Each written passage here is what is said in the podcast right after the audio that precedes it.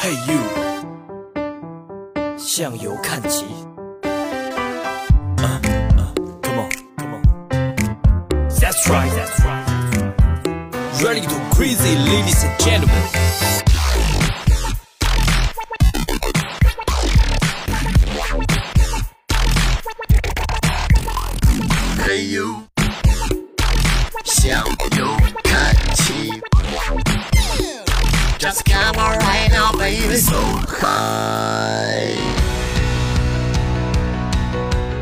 各位好，这里是向右看齐，我是向右小队队长 Mr. You，欢迎各位来做客今天的节目，二零一八年的全新一期向右看齐。刚才我们和嘉宾在吃午饭的时候，嘉宾说了一句话啊，Follow my heart 啊，就是怂是吧？我跟你说，我特别怂，今年啊，本来想做一些创新的节目，但是我怂了。我觉得还是要为大家做一些能够提供为大家出行服务的一些节目。想一想，现在还有三百六十多天就跨年了。回想起上次跨年，仿佛就像在昨天一样。提前祝大家二零一九年元旦快乐啊！祝 祝你们幸福吧啊！这一节节庆一过呀，这大家就觉得自己的心收不回来了。你想想啊，这二零一八年的元旦已经来临了，过完之后呢，大家就准备准备收点心吧，但是并不会。啊，因为春节是二月份就要到了，那春节呢，提前十几天的时间，各个部门和各个企业都准备说，哎，我们这年前不办公了啊，或者说我们这年前不增加一点什么新东西了，一直耗到到正月十五差不多，大家才开始上班。回来之后，就大概奔着五一走了，规划怎么去哪儿旅行。然后呢，刚一过完啊，心情就也收不住，然后就开始想着七八月份暑期的时候，将带着孩子和家人一块去哪儿玩。刚过完暑期，你说回来了，正准备收心。十一大假又要来了，又准备计划接着出去，然后回来好不容易啊，十一月份可以稍微干点活还有一个双十一是吧？到了十二月份，啊，这个马上又是元旦节，又是圣诞节，又要过年了。你这一年能不能干点正经事儿啊？啊，一天到晚的 啊！但是我觉得这些节多挺好的，因为呢，大家对我们向右看齐就有一些诉求，有一些需求啊。今天我坐在我旁边呢是一位专家啊，今天为什么邀请他来？我也看到后台平台当中有很多的听众朋友有想去、想抵达今天我们要聊的这个目的地的一个愿望。一提到冬天，你会想到哪个国家呢？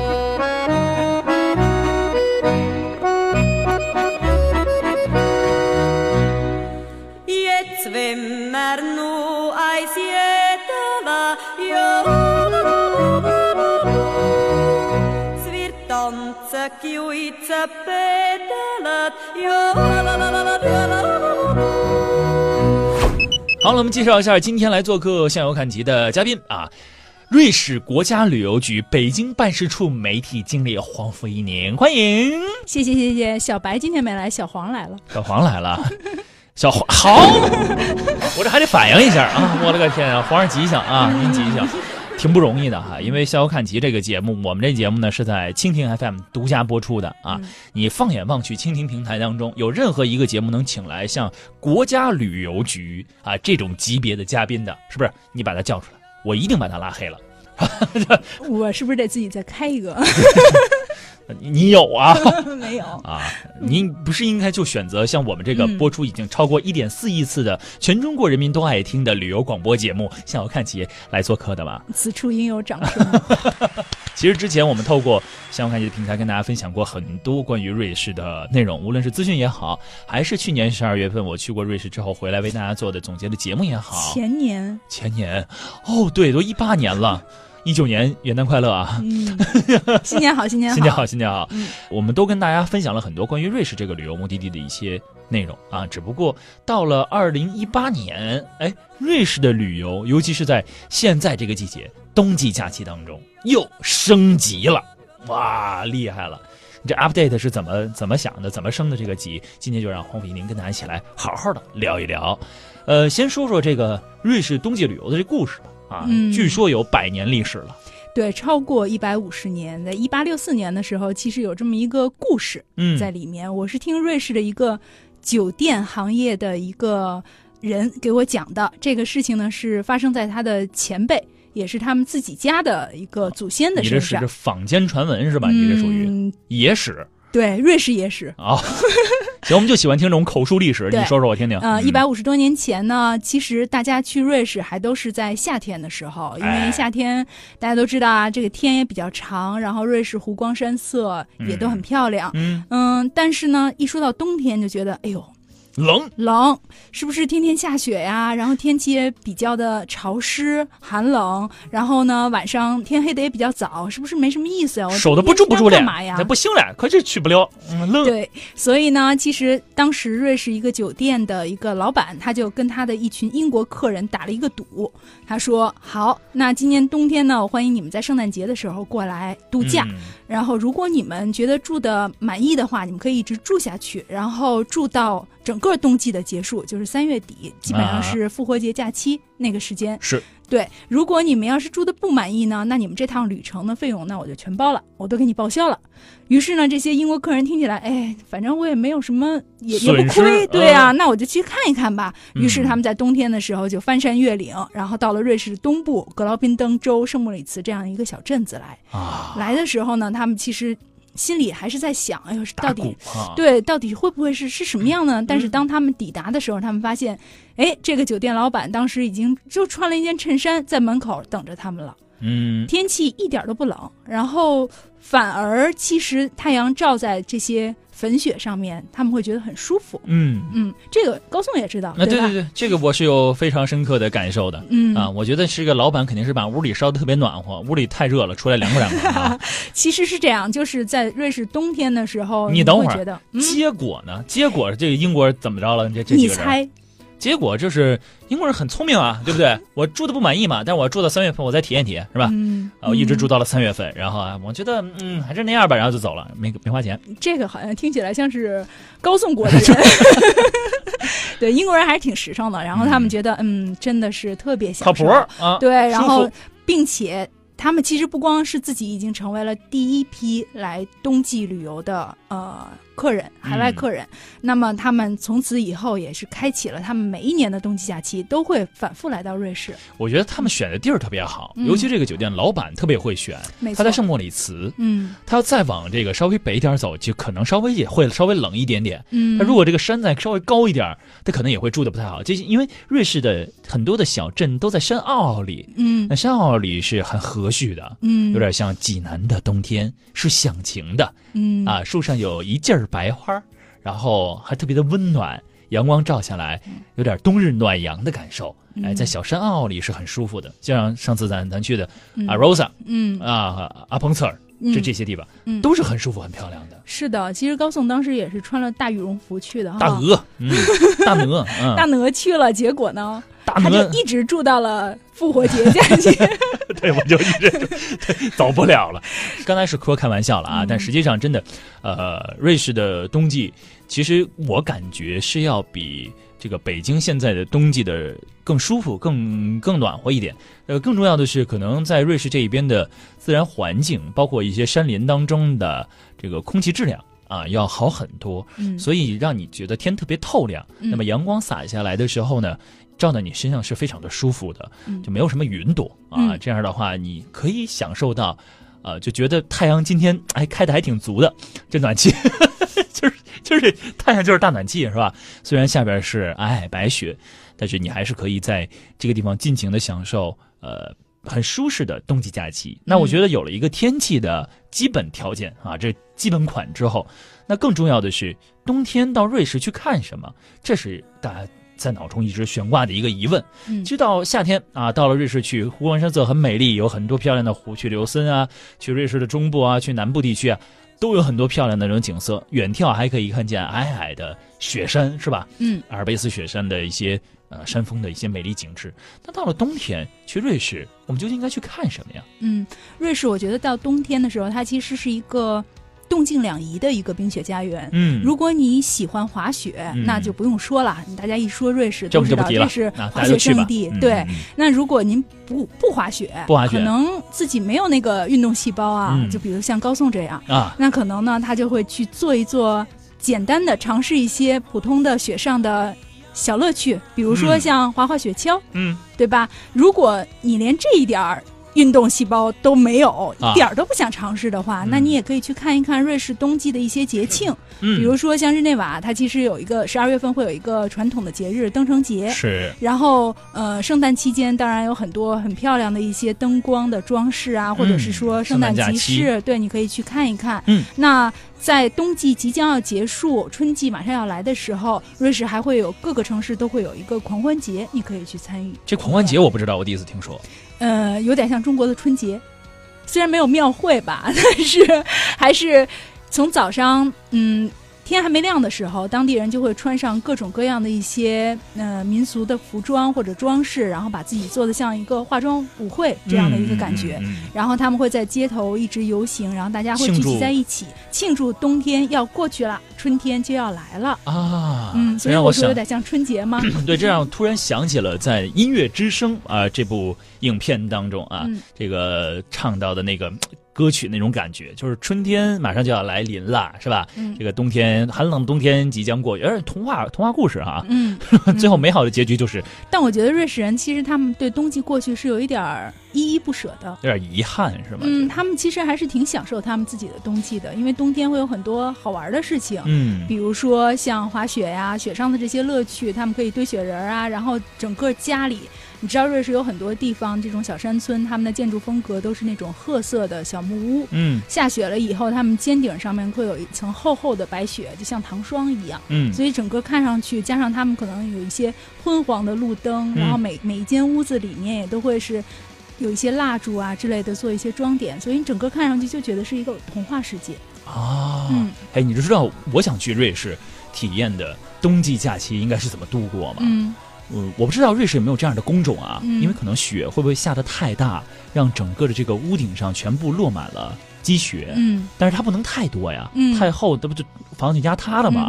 有没有这种能够除雪的工人的这种这种工作？在首先，他们都会自力更生，自己除雪。我觉得对自己家，然后和家人啊、朋友啊一起，可能真的是爬上房顶，然后自己拿一些。雪铲子，然后往下铲一铲。我跟你说，我就想干这事儿，我特别想干这事儿。可能就是因为北京还没下雪，可把高松给憋坏了。不是，就我跟你说，我们这种处女座的心态就是这样的。对对对，就是完美的一切啊，就得由我们自己亲手来破坏，你知道吗？破坏，好吧。看到之前有一个视频，是在日本的北海道，嗯，他们在那个房顶上来清理将近一人高的积雪，嗯，那必须得清理了，要不然房子就压塌了，嗯，看着特别的爽。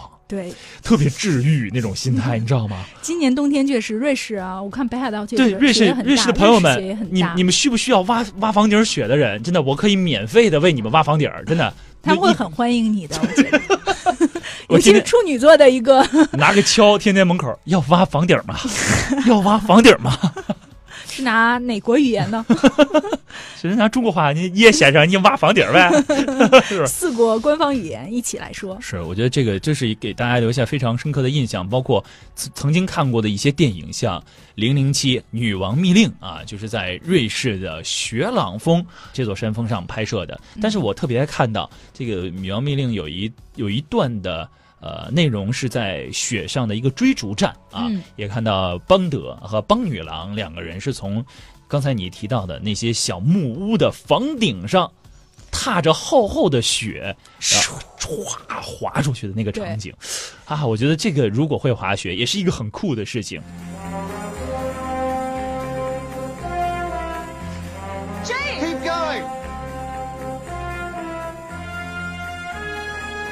我那天在 Rosa 的时候，我特别的关注了一件事情，我不知道你有没有看到哈，就是在我们吃饭的那个小木屋的外围，嗯，呃，阿罗萨的这个小城当中，他把那个雪啊一直铺到了每一个家的家门口，可能因为也是天气下雪的一个原因，这个他们就不清扫了，或者说把它堆堆堆好。堆成一个雪道，嗯，所以很多人是从山顶上唰滑下来，直接滑到村子里。是的，这滑到村子里，然后如果你正好住在那儿，嗯，你敲敲门你就进去了，嗯，哇，想这是一个太爽的事情了。这是他们的一个卖点啊。其实瑞士有很多酒店，尤其在冬季的时候，他们叫 ski in and ski out，这个就是出门直接就滑，开始滑，然后滑结束从山上下来，直接进家门口。啊，嗯这个死进来死回去嗨，啊，死是死不了了，啊就是滑进来滑出去，对，滑进滑出，可从这儿滑可从这儿出啊。嗯所以其实现在你放眼中国的很多，尤其在东北地区或者是北京周边嗯啊，以及河北周边的一些滑雪的雪场，很多都是去瑞士学习了当地雪场的建造方式，嗯甚至是造雪机啊、雪道安排啊、嗯这个配套服务设施啊是什么样的。呃，上一次我去瑞士的时候，还特别的去了解了一下瑞士的缆车系统嗯。啊，因为从来没在一个国家看到有这么多的缆车啊。一般情况下，嗯。在咱们中国这个滑雪是吧，坐人一个缆车就上去，要不然嗯。魔魔毯啊上去，你就出溜下来就完事儿了。嗯。人家在每一段都有一个接驳的缆车，而且缆车呢还不尽相同。嗯，前一段时间，在这个琉森湖的东部，那个叫做什么？施图斯，施图斯山啊，开呃开了一个全新的地面缆车，嗯。称之为是世界最早啊。嗯呃，大家也在网上可能有所见闻，就是黄色的。啊，里边是一个圆球，像一个木桶一样，上面是一圆球，下边是一个轨道啊。，对，它会随着这个啊、爬升的角度不同，这个木这上面那个圆球也会调整角度，你在里面反正是不会摔倒的，就对了。对你啊发现没有，瑞士人其实他们有太多种的交通工具，对各种各样，就这缆车就好各，具特色，没错。嗯其实瑞士有很多的山了，他们老说自己就是山的故乡。嗯那其实每一座山你上去看，不光上面的风景不一样，你嗯上去的登山的这种交通方式也是不一样的。有的是齿轨列车，嗯有的是缆车，嗯有的是登山小火车，有的是蒸汽的一些呃怀旧类型的列车。我觉得就哦是你可以可以。真的是每一个地方你都可以再重复的玩儿，但是你看到的和你感受到的全部都是不一样的。嗯，哎，据说有一个列车是瑞士的观光系的一个列车，嗯那个列车的冰川快车吗？你是说？不知道我那个酒杯是斜的，嗯，没错，就是那个，就是冰川快车，嗯冰川快车。啊冰川快车是世界上行驶最慢的快车。哇，这名儿起的实在是太好了，对他你干脆就叫冰川慢车好了。它其啊实一共就不到三百公里，二百九十多公里的啊这样的一个距离，但是它要行驶八个小时。八个小时嗯，两百多公里，嗯，啊所以其实它整个路上它并不是一个交通工具，它其实是一个旅行方式。你坐在观览里面，对你坐在里面，你可以从瑞士的西南部的采尔马特一直到东部的圣莫里茨，嗯，沿途你看到的风光不一样，建筑风格不一样，然后你嗯，整个所有的体验都是不同的有。站吗？停吗？有，当然你可以选择其中的一些小站，然后做接驳。你可以只是，比如说，只是从采尔马特出来，然后嗯坐到瑞士中部、安德马特，或者是从中部坐到东部的其中一个地方，都是可以的。嗯，我发现这瑞士的地名挺有意思的啊，都什么什么特，什么什么词 啊，什么什么行，这玩意儿这我先特别行，特别行啊。因为其实大家如果了解的话，也知道瑞士这个国家其实地理面积并不太大啊，嗯是一个有非常多山地特色的这么一个国家。嗯从呃国土面积角度来讲，它有三个半还是两个半北京大？两个半北京两个半北京那么大，嗯所以看起来其实并没有特别特别大。但是这个国家当中的轨道交通铺设的，可以到每一个村镇、每一个村寨，每小到这小村儿里啊，都会有一个车站。嗯啊，反正是总之，无论这个火车大或小，还是这个火车长或短，一定都会有公共交通接驳到这个、这个地方去。嗯所以当地的居民其实很多人对于开火车的这个人，或者是站上的这些人，都非常的熟悉。嗯你还记得有一次，我就我必须讲这个小细节，这给我留下非常非常深刻的印象。a r o s a 嗯我们从 a r o s a 坐火车回库尔的这条路上，嗯坐的是一条很小很小的火车，穿山洞、翻山越岭。在其中有一个小的火车站停靠的时候，那个火车站的二层有一位老奶奶，她呢用一个吊篮在里面放了一些吃的，咔从那个二层的窗户上探出身来，把这个吊篮放了下来，就是给这个快车的这位司机呃司机来吃的，嗯也可能是让他带走，也可能让他去吃，但看起来是给他一些好吃的。对，然后就可见就是所所谓我们叫邻里关系嘛，非常融洽嘛。我记得啊当时咱们还说，然后说，哎呦，这可能是他们家人给他送点送个盒饭 但是后来那个司机，我觉得还挺羞涩的哈，啊拿了东西以后，然后冲我们微笑，然后说：“嗯，nice people。”所以看来就是真的是邻里关系。是，所以这些小的细节，呃，让我对瑞士就是觉得它肯定是一个很很有趣、很值得让你去去探索的这么一个旅游目的地啊，因为这里面的故事非常非常的多，包括我们去米伦啊，就是在雪朗峰下面米伦开店的那个老大爷，也是一个特别有故事、特别好玩的人，所以你会经常在你的。这种不经意的旅行当中，在这么一个非常融合的国度当中，因为这不同的语言，大家对于这个习惯呀，大家对于呃处事的方式啊，大家自己出行的这个角度啊，它又是在于瑞士，它又在这个欧洲的相对来说中心的这么一个位置，接驳着好多国家作为交通的要冲啊，无论是在苏黎世也好，还是在这个琉森也好。呃，它融汇了很多的文化在一起，嗯，所以你在这一个国度。看到很多内容，也不要太惊讶啊！你看到很多其他国家的人，也不要太惊讶，这很正常啊，非常正常。瑞士人自己就说：“我们瑞士就是一群不想当德国人的德国人，一群不想当法国人的法国人，一群不想当意大利人的意大利人聚在一起，我们就是瑞士。”要不叫联邦国家？傲娇，这是鄙视链的顶端。所以。跑到这儿变成了一种世外桃源。谢谢黄甫来做客今天的《逍遥看齐》，谢谢，谢谢，谢谢各位听众朋友们的留守和收听。如果对于瑞士你有任何的问题，通票啊、景点啊、景区啊，可以在节目下直接留言，我们还会和黄甫继续的保持联系。有任何问题都会第一时间给您做反馈的。谢谢各位听众的收听，我是《逍遥看齐》向游小队队长 Mr. You，我们下期节目再见了，拜拜。路过了村庄，路过了冬日的田野。穿过了松林，穿过了风车，穿过了一座座的山。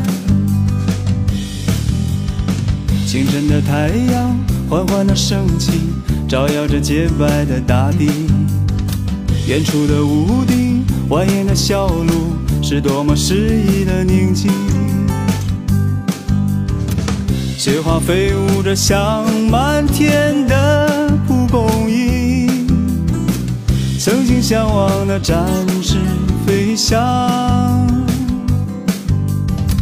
小时候梦中美丽的童话世界，就在前方自由的天堂。朋友问我要去何方，不再是大理的方向，不是春暖花开的地方。也不是一个人去流浪。朋友问我要去何方，不再是大海的方向。如果我不在滑雪场，一定在去滑雪的路上。嘿呦，